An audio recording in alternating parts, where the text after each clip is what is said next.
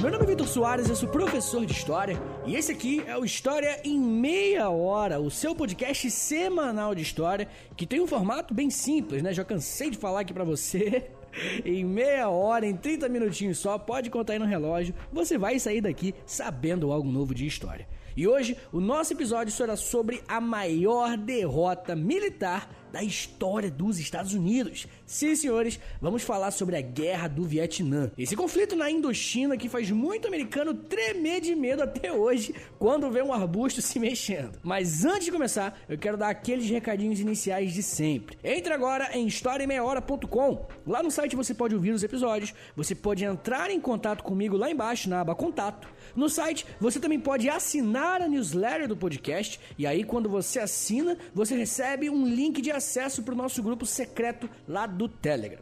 Todo dia a gente troca uma ideia, nem que seja uns 5 minutinhos, 10 minutinhos, a gente sempre conversa lá no grupo e tá muito legal mesmo. No site você também pode comprar as nossas camisetas exclusivas, tá bom? Só tem lá camisetas do História em Meia Hora. É só você entrar em historiaemmeiahora.com barra loja, que lá vai ter um monte de roupa linda para você ver. E se você quiser e puder, no site você também pode apoiar o História em Meia Hora. Por a partir de um dólar por mês, você pode ajudar o meu trampo a continuar de pé. Se você gosta do que eu faço, tem condições para ajudar, fica aí o convite. Entre agora em historiaemmeiahora.com barra apoie, é historiaemmeiahora.com barra apoie, que lá vai ter tudo explicadinho para você. Ouça também o meu outro podcast, o História pros Brother, onde eu converso com o Alexandre Níquel sobre história, mas de um jeito bem mais informal normal, bem mais falação de besteira mesmo. É isso, me siga nas redes sociais, é arroba Vitor sem C, no Twitter, no Instagram, no Facebook, em tudo quanto é lugar. Agora bora começar a falar de quando uma guerra que parecia ser vitória fácil para os Estados Unidos acabou sendo uma das suas derrotas mais vergonhosas. Roda a vinheta aí, Portugal e vambora!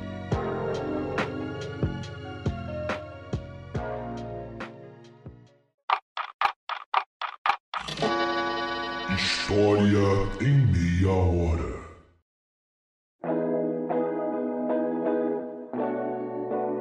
É impossível falar da Guerra do Vietnã sem falar de Guerra Fria. O conflito na Indochina está diretamente relacionado à guerra entre os Estados Unidos e a União Soviética que nunca tiveram conflito direto, mas tiveram vários indiretos. Aqui no nosso podcast tem episódios sobre vários desses conflitos. Tem episódio da própria Guerra Fria, episódio da descolonização afroasiática, episódio da Guerra da Coreia, episódio da Revolução Chinesa, então, né, não falta aqui nesse podcast episódios sobre os subtópicos da Guerra Fria. Eu recomendo fortemente que você ouça eles depois, é claro. Mas eu preciso dar uma pequena resumida aqui no que é a tal da Guerra Fria, para que o ouvinte que não ouviu os outros episódios tenham uma ideia do que eu tô falando e para que os ouvintes que já ouviram os outros episódios deem uma relembrada. A Guerra Fria foi um conflito indireto entre os Estados Unidos e a União Soviética logo após a Segunda Guerra Mundial. No final da Segunda Guerra, Hitler foi derrotado e assim é derrotado todo o bloco nazi-fascista na política mundial. Sobraram os outros dois blocos, né? O bloco capitalista e o bloco socialista. O capitalista era representado pelo país que carimbou o final da Segunda Guerra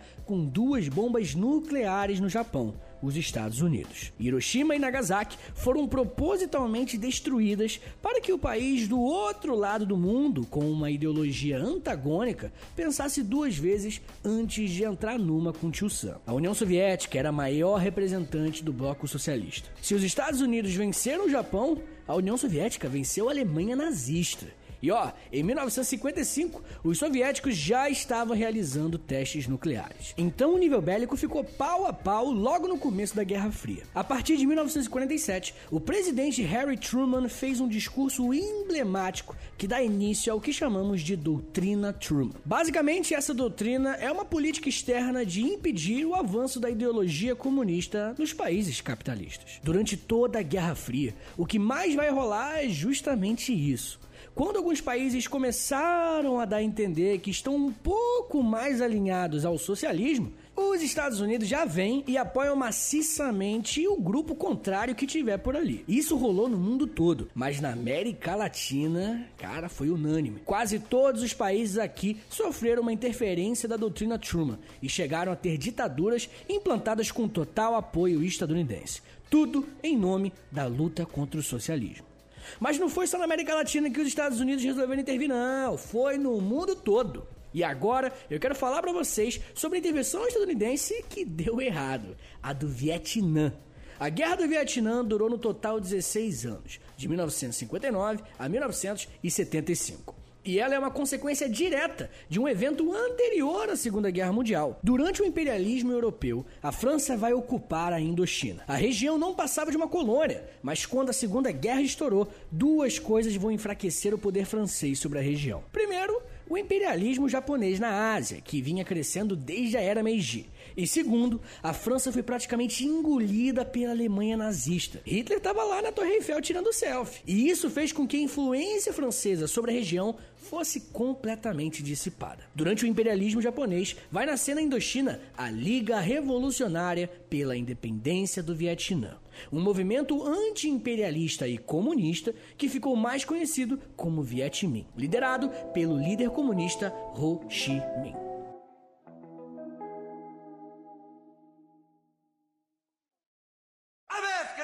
Questions here, Private. Do you understand? Sir, yes, sir. Well, thank you very much.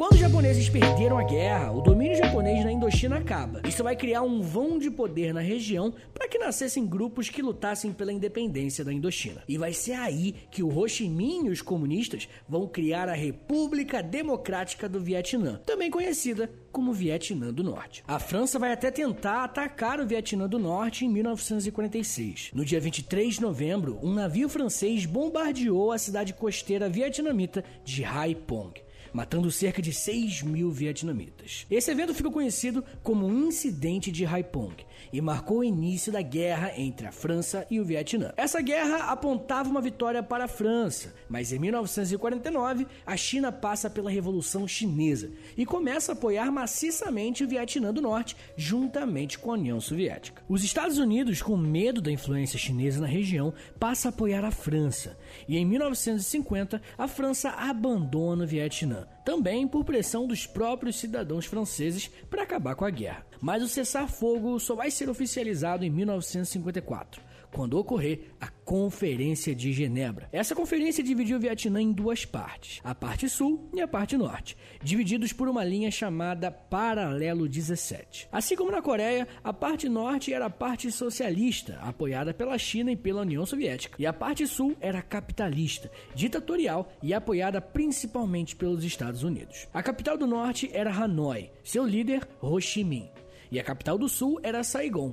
O imperador era um brother chamado Baodai, mas a figura que mais mandava mesmo era um católico presidente chamado Nho Jinjen. O lance é que a conferência queria fazer uma parada que vai dar muita discussão.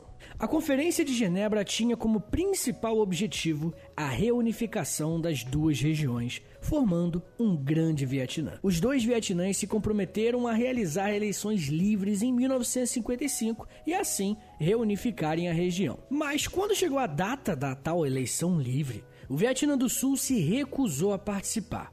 O Sul disse que o Vietnã do Norte não tinha condições para fazer uma eleição livre. Disse que o governo socialista do Norte iria manipular as eleições. A partir desse momento, tudo que a Conferência de Genebra tentou construir desce rio abaixo. O Vietnã do Norte começa a apoiar células socialistas dentro do Vietnã do Sul. Guerrilheiros infiltrados treinam a população do Sul que apoiava o socialismo e a partir desse evento temos o início de uma guerra civil no Vietnã. A guerra começa em 1955, oficialmente, porque não houve o cumprimento da decisão da Conferência de Genebra. Mas não é preciso estudar um pouco a fundo sobre o tema para saber que na verdade essa guerra é totalmente uma espécie de microcosmos do que acontecia pelo mundo, né? A Guerra Fria. Acredita-se que se o Vietnã do Sul tivesse aceito as condições da Conferência de Genebra e as eleições fossem convocadas, o povo vietnamita votaria para que Ho Chi Minh, o líder comunista do Vietnã do Norte, virasse líder de todo o Vietnã. E isso o bloco capitalista não podia aceitar, né? Nessa época, os Estados Unidos acreditavam que o comunismo funcionava como uma reação em cadeia. Caso um país numa região se tornasse comunista, os outros países em volta também cederiam e também se tornariam comunistas. O presidente John F. Kennedy até disse a seguinte frase na época: Birmânia, Tailândia, Índia, Japão, Filipinas e, obviamente, Laos e Camboja estão entre aqueles cuja segurança seria ameaçada se a maré vermelha do comunismo transbordasse para o Vietnã. Eu falei, o Ngo Dinh Diem era o presidente do Vietnã do Sul, né? Durante o período que ele ficou no poder, de 55 a 63, dezenas de milhares de comunistas, ou pessoas que fossem consideradas comunistas, foram presas ou mortas. Mas não pense que os comunistas eram os mocinhos e os capitalistas os do mal não, tá? História nunca é preto no branco, ou pelo menos quase nunca. Em 1956, logo no início da guerra, o Ho Chi Minh mandou as células comunistas infiltradas no Vietnã do Sul começarem uma insurgência. Queria que eles começassem a se rebelar contra o governo e chamou esse movimento de propaganda armada. Sequestros e atentados se tornaram comuns por lá. Vários funcionários do governo do Sul foram mortos e boa parte dos políticos de pequenas vilas agrícolas também. Então, os dois lados estavam partindo para a violência. Em 1959, o Vietnã do Norte começou a realizar operações mais diretas contra o Vietnã do Sul, o que levou Ngo Dinh Diem a criar leis anticomunistas ainda mais severas. Isso vai fazer com que no dia 12 de dezembro de 1960 nascesse a Frente Nacional de Libertação, o principal grupo comunista do Vietnã do Sul que tentava acabar com o governo capitalista, também chamado de Vietcongs. Os Vietcongs praticavam a tática de guerrilha e trabalhavam junto com o exército do Vietnã do Norte. Alguns soldados norte-americanos irão chamá-los de Victor Charlie, porque é uma espécie de codinome, né, já que Vietcong vai causar a sigla VC. De acordo com a historiadora Marilyn Young, no livro The Vietnam Wars, em torno de 75% de apoio ia para o FNL, que é a Frente Nacional de Libertação, os Vietcong, né? 20% da população estava tentando permanecer neutra e só 5% da população era a favor do governo do Vietnã do Sul. Lembrando que isso é a população do Vietnã do Sul, tá ligado? Tem, tem que ter noção disso. Então, né, o que nós temos aqui é um ambiente onde os comunistas estavam ganhando a guerra civil. E a cada dia que passava, mais apoio das pessoas ele tinha. Era uma questão de tempo para que os Vietcongs conseguissem tirar o governo capitalista do Vietnã do Sul e assim unificar toda a região sob a liderança de Ho Chi Minh. Vai ser então que em 1961 entra na presidência dos Estados Unidos o John F. Kennedy. O Kennedy era um cara preocupado mais com a União Soviética do que com o comunismo na Indochina. Mas no mesmo ano que ele entrou, o seu governo enfrentou três crises internacionais: o fracasso na invasão da Baía dos Porcos para tirar o Fidel Castro do poder de Cuba, construção do Muro de Berlim pelos soviéticos e um acordo no Laos entre o governo capitalista e os comunistas. Foram três vezes que os Estados Unidos perderam sua influência na geopolítica e permitiram que os ideais comunistas ganhassem força pelo mundo. Por isso, o Kennedy decidiu que os Estados Unidos não poderiam perder pela quarta vez. Eles precisavam fazer de tudo para impedir o avanço do comunismo no Vietnã. Mas senhores, agora vamos dar uma pequena pausa, tá bom? Vai ser rapidinho. Daqui a pouquinho a gente volta e eu vou contar para vocês como foi a participação dos Estados Unidos na guerra e, claro, a sua derrota. Aguarda aí, que é um minutinho só.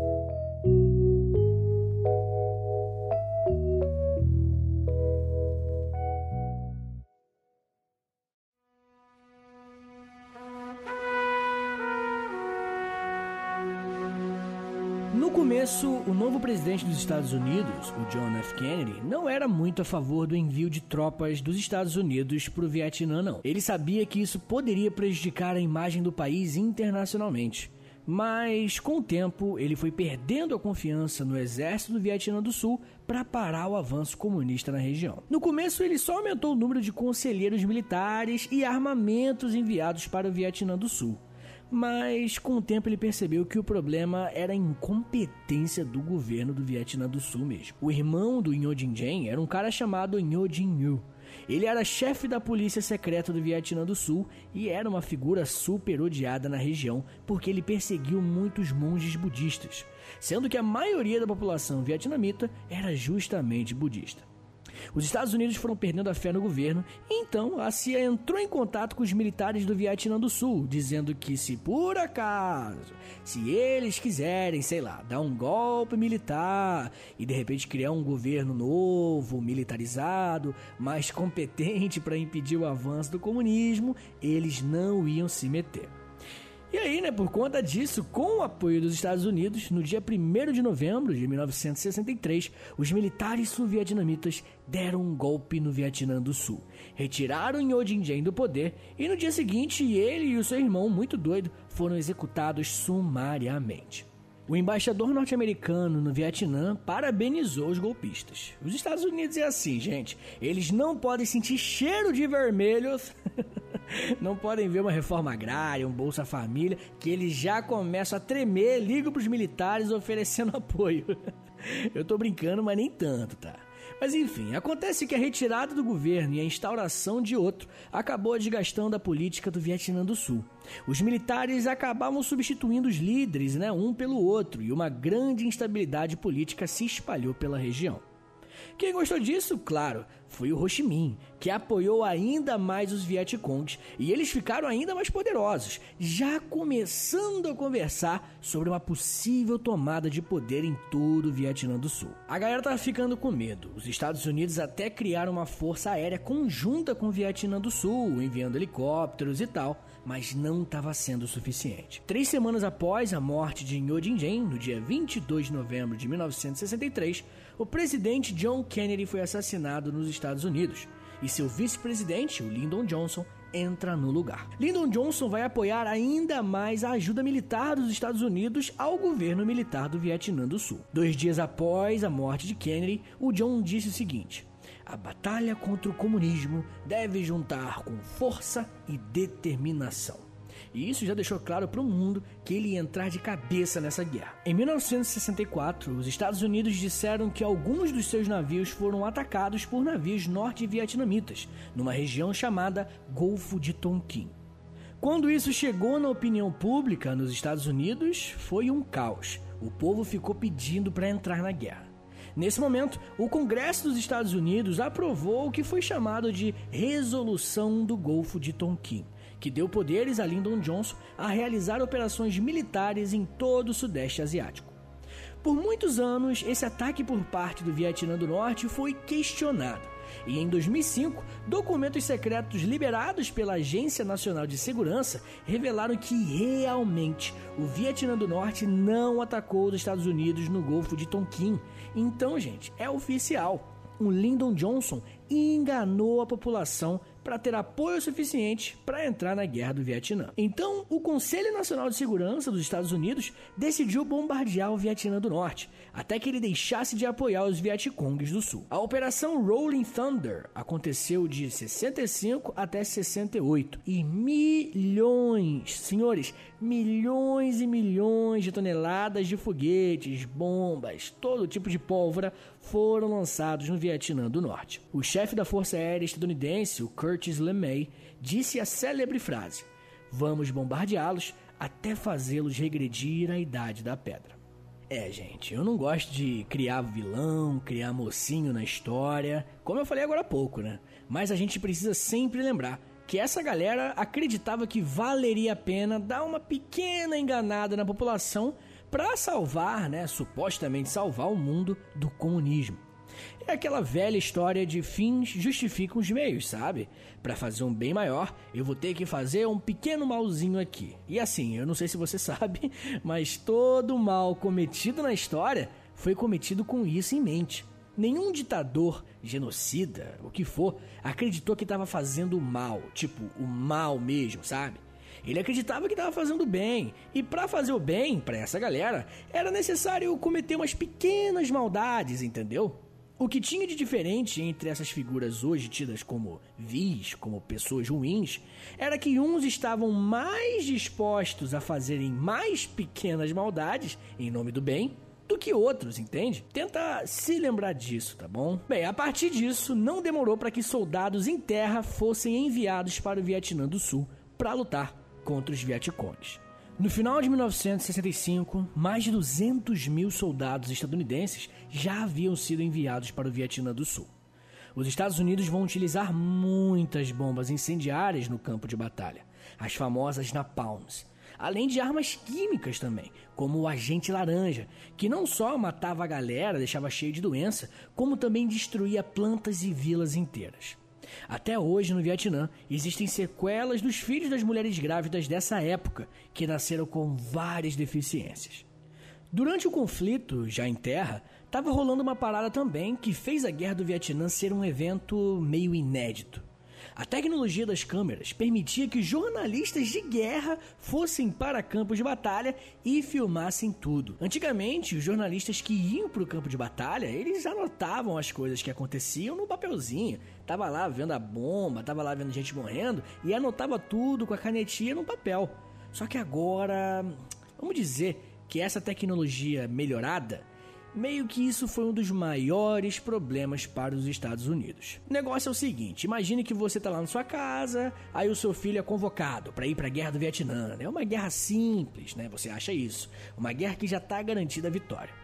O seu filhote, menino bom, vai lá no Vietnã matar os malditos comunistas. Olha aí, tudo certo, né? Vai lá, moleque, de 18 aninhos, vai lá pra guerra. Deixar a família orgulhosa. Aí, meses depois, ou um ano depois, você recebe uma fita, a fita do seu filho lá no Vietnã, porque agora tem vídeo, né? A tecnologia das câmeras evoluíram, agora o seu filho foi filmado lutando na guerra do Vietnã. Aí você todo empolgado vai assistir, pega a pipoca, liga a televisão, dá play na fita, e aí você vê o seu filho botando fogo em crianças vietnamitas, destruindo plantações e plantações, matando mulheres e idosos indefesos. Pois é, mano. Não é que isso não ocorresse nas outras guerras, mas é que agora a tecnologia permite que você, civil, veja isso.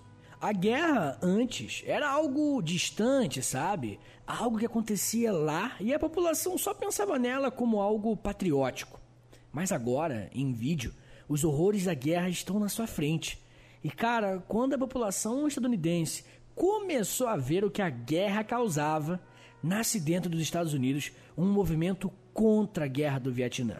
Um movimento que defende a saída dos Estados Unidos dessa guerra. Afinal, é uma guerra civil, é um conflito interno no Vietnã. Para essa galera não fazia sentido. Um dos eventos ocorridos na Guerra do Vietnã que mais influenciaram a população norte-americana para a retirada das tropas da guerra foi o massacre de My Lai.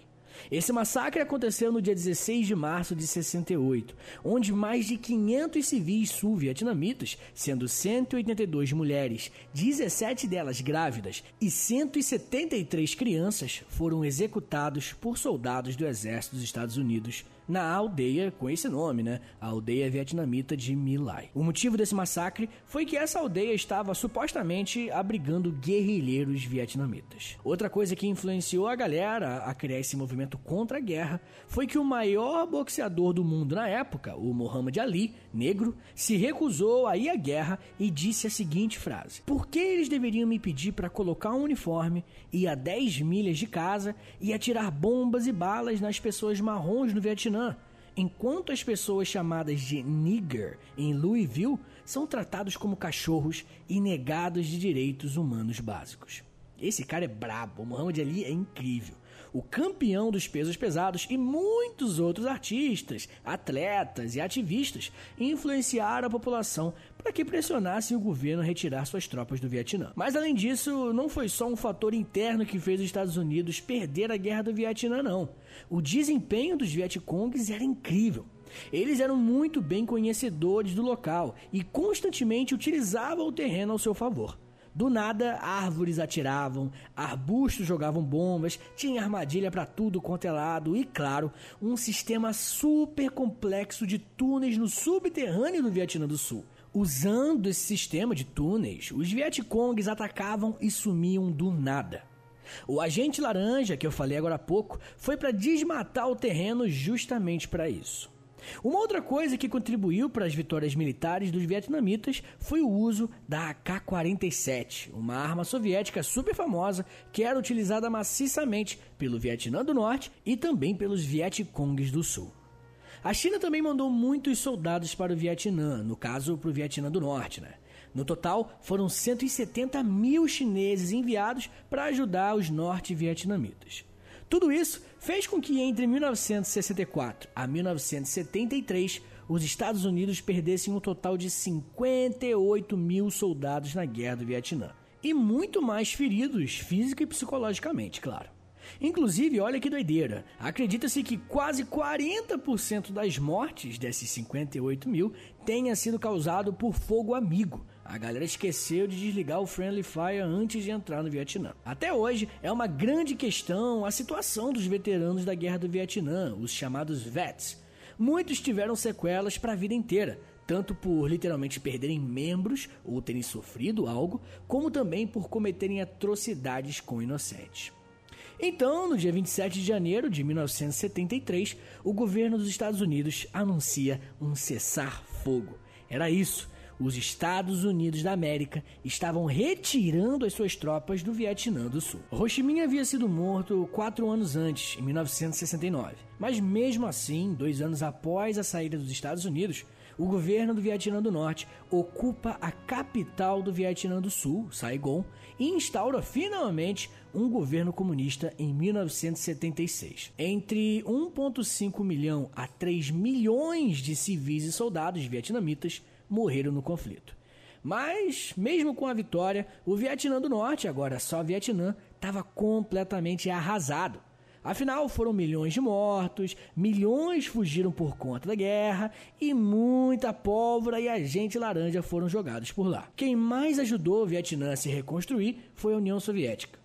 Um outro efeito curioso que essa guerra causou foi que o Camboja e o Laos foram bombardeados também, mas meio que por tabela, já que eles faziam fronteira com o Vietnã, tá ligado? Onde os Estados Unidos achavam que tinham Vietcongs, eles estavam jogando bomba. Para vocês terem uma noção, foram cerca de 7 milhões de toneladas de bombas jogadas na Indochina. E nem metade disso foi jogada na Europa durante toda a Segunda Guerra Mundial. Essa respingada de bombas no Laos e no Camboja fez com que muitos camponeses que perderam terras, tiveram família familiares mortos por conta dessas bombas apoiassem as guerrilhas comunistas por lá também. E isso vai contribuir para que os governos comunistas se instalassem tanto no Laos quanto no Camboja. No Camboja, inclusive, vai ter um cara chamado Pol Pot que vai tomar o poder e que acreditava no lance tipo numa utopia agrária comunista. Esse cara é muito doido, é uma das pessoas mais maníacas que existe, na moral mesmo. O maluco matou muita gente e em pouquíssimo tempo. Tem um episódio sobre ele no meu outro podcast, o História pros brother. Depois ouve lá que o maluco era doido.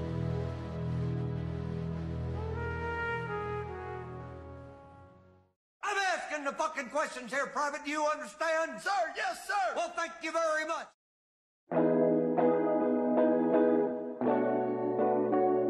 Mas enfim, nos Estados Unidos a consequência foi outra. Cerca de 3 milhões de pessoas serviram no Vietnã durante todo o conflito e foram gastos, olha só, cerca de 123 bilhões de dólares durante toda a guerra. Eu falei bilhões de dólares.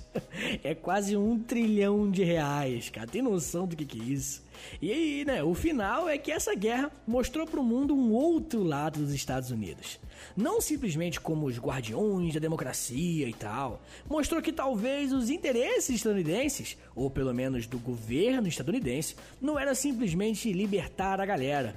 Tava rolando algo a mais. No Ocidente, esse discurso que o capitalismo é a única forma de governo possível, que é superior e tal, até prevalece. Mas no resto do mundo, não. No Oriente, principalmente por conta da Guerra do Vietnã, Guerra da Coreia, conflitos no mundo árabe, os Estados Unidos e o capitalismo não são unânimes não. No Vietnã mesmo, a Guerra do Vietnã tem outro nome. É chamada de Guerra de Resistência contra a América. Por isso, a melhor forma de você entender o que aconteceu, o que realmente aconteceu, não é procurando uma fonte imparcial, não, porque, como eu já falei nesse podcast, isso honestamente não existe. Você tem que procurar várias fontes diferentes de diferentes parcialidades. A gente tem que aceitar a parcialidade e aprender a ler várias fontes de vários lugares. Quem sabe assim a gente aumenta a chance de realmente entender o que aconteceu na história. I'm asking the fucking questions here, Private. Do you understand? Sir, yes, sir. Well, thank you very much.